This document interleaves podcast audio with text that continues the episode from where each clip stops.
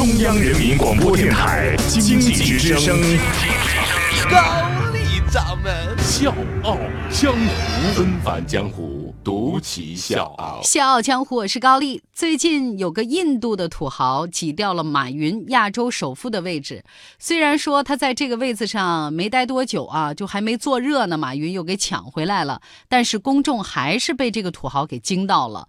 那这位土豪呢，就是印度最豪家族安巴尼家族的老大穆克什·安巴尼，这个人常年霸占印度首富的位置。呃，我们就先来说一下这个安巴尼家族有多豪吧。就这么跟大家梳理一下，这家人的生意涵盖了印度化纤产业、石化行业、电力、电信、金融业，年产值占印度 GDP 的百分之三点五，利润占所有私人企业总利润的百分之三十，间接税收占全国税收总额的百分之十，全印度股民当中每四个人就有一个人买了他们家的股票。前些年呢，这家兄弟俩呢，因为分家啊，闹得是沸沸扬扬，不可开交。就因为他们吵架，搞得自家公司股票时涨时停，印度的股市呢也就跟着波动。最后呢，连印度总理和财政部长都出来调停了。所以人印度人就说了：“安巴尼家族跺跺脚，咱印度就得抖三抖。”所以什么叫富可敌国？我觉得也就这个意思了吧。那咱再说回这个。短暂的亚洲首富穆克什本人啊，他有多豪呢？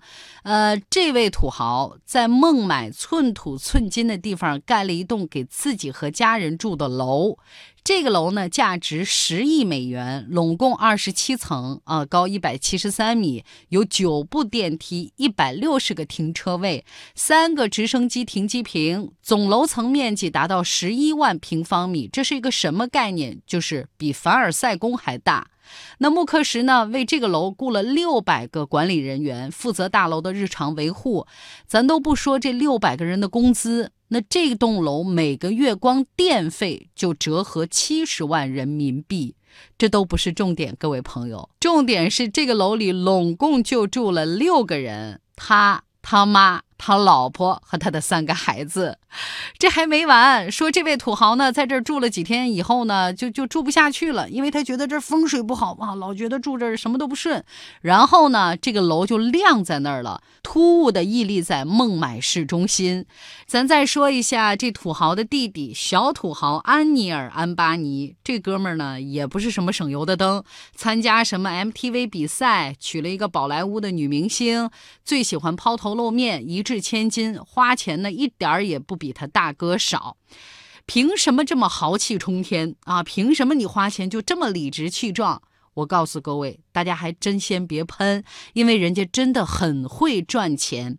安巴尼家族呢，到现在虽然只有两代人，但是财富积累的速度真的是让人叹为观止。比起世界上历经多代的大家族，这个新兴的土豪家族，虽然咱通过前面的一系列的这个数字还有盘点啊，他们周身都散发着那种暴发户的气息，但是人家真的也是有。过人之处的。纷返江湖，独起笑傲。高丽掌门，笑傲江湖，敬请收听。最牛的当然就是开山鼻祖老安巴尼了。很多人说老安巴尼是印度的一个商业神话，靠三百七十五美元起家，花二十五年就把一个名不见经传的小公司送进了财富全球五百强。老安巴尼可以说是特别典型的那种小镇青年，白手起家，他脑子很活。胆子也大，又特别喜欢经营研究这些事儿。年轻的时候，在也门一家石油公司当经理的时候呢，老安巴尼偶然的一个机会就发现当地硬币的银含量价值高于它的面值，他就把硬币铸成银条啊，赚这里面的差价。虽然没多长时间，他就被也门遣返了，但是他赚到了人生的第一桶金。一九五八年回国之后的老安巴尼和表哥创立了信实商业公司，从事聚酯纱和香料的进出口贸易。他和香料商呢把关系搞得特别好，专卖垄断香料，一笔生意就能获利百分之三百。公司发展的好，老安巴尼要扩张，但是呢，他表哥呢胆儿比较小，就觉得哎呀可以了，小富即安嘛，不要再搞了。老安巴尼呢觉得你不干，那我就自己干。那正好那些年呢碰上政府政策偏向尼龙产业，老安巴尼呢就在原有公司的基础上创立了信实工业。没过几年，他就成为印度最大的纺织品生产商。所以大家可以脑补一下那个画面啊，表哥已经哭晕在某个角。落了，除了会利用政策利好扩张人脉，也是信实发展迅速的主要原因。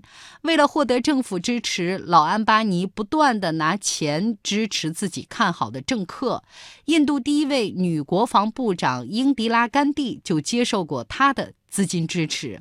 老安巴尼呢，特别会织这张所谓的政商网，你中有我，我中有你，所以印度人开玩笑就说嘛，印度最大的政党其实就是信实党。不过，除了商业上的手腕，老安巴尼更厉害的是，他在教儿子这方面是特别有一套的。所谓创业难，守业更难。同样是富二代，人家的富二代真的是挺争气的。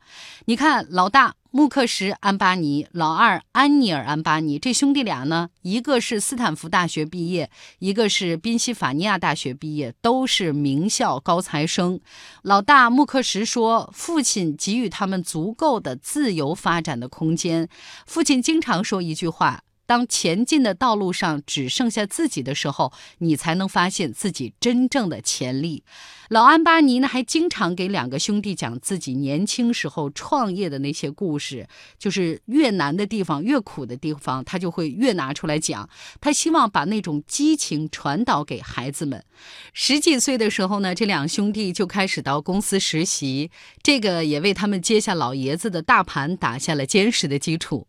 二零零二年，老安巴尼心脏病突发去世，信实却没有因为老爷子的去世产生太大动荡，因为那个时候穆克什和安尼尔已经在公司扎稳了根，顺利接手了信实。我是水皮，向你推荐有性格的节目《笑傲江湖》，请在微信公众号搜索“经济之声笑傲江湖”，记得点赞哦。这兄弟俩呢，确实都有本事。二零零五年，两个人闹分家，搞得地动山摇。最后呢，老母亲出来调停，才把这事儿解决。按理说，分完家应该是元气大伤了，对吧？但这俩呢，分完家之后，反而是各自扩张。哥哥打造印度沃尔玛，同时呢，完成对印度两个最大的也是最落后产业——零售业和农业的现代化改造。弟弟呢，是另起炉灶，成立集团，收购宝莱坞电影公司。司垄断印度农村电信市场，涉足房地产，就这两兄弟把信实的触角伸到了印度的各个领域。二零零八年的福布斯全球富豪榜上。哥哥穆克什以四百三十亿美元的身家位居第五，弟弟安尼尔以四百二十亿美元排名第六。所以这个安巴尼家族真的是不得了。我们老说人家是暴发户，但是人家并没有昙花一现。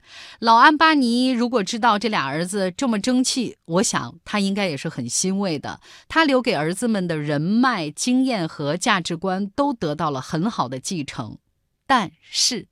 话锋一转，第一代对于创业艰辛这个事儿的体会，可能很难传导到第二代的身上。老安巴尼不管怎么教，含着金汤匙出生的两个儿子，还是不可能跟他当年一样那么低调、那么克制的过日子，反而是变着花样出来炫富。而有一点，老安巴尼可能也忘了教了，那就是回馈社会。不可否认的是，安巴尼家族有着强大的创造财富的天分和能力。但是我在想啊，在大量人还没有脱贫的印度，占据了巨额财富的安巴尼家族，是不是应该负起一点这种大家族、大企业该担当的那种社会责任，而不是天天炫富拉仇恨呢？小家伙是咖喱，明天见。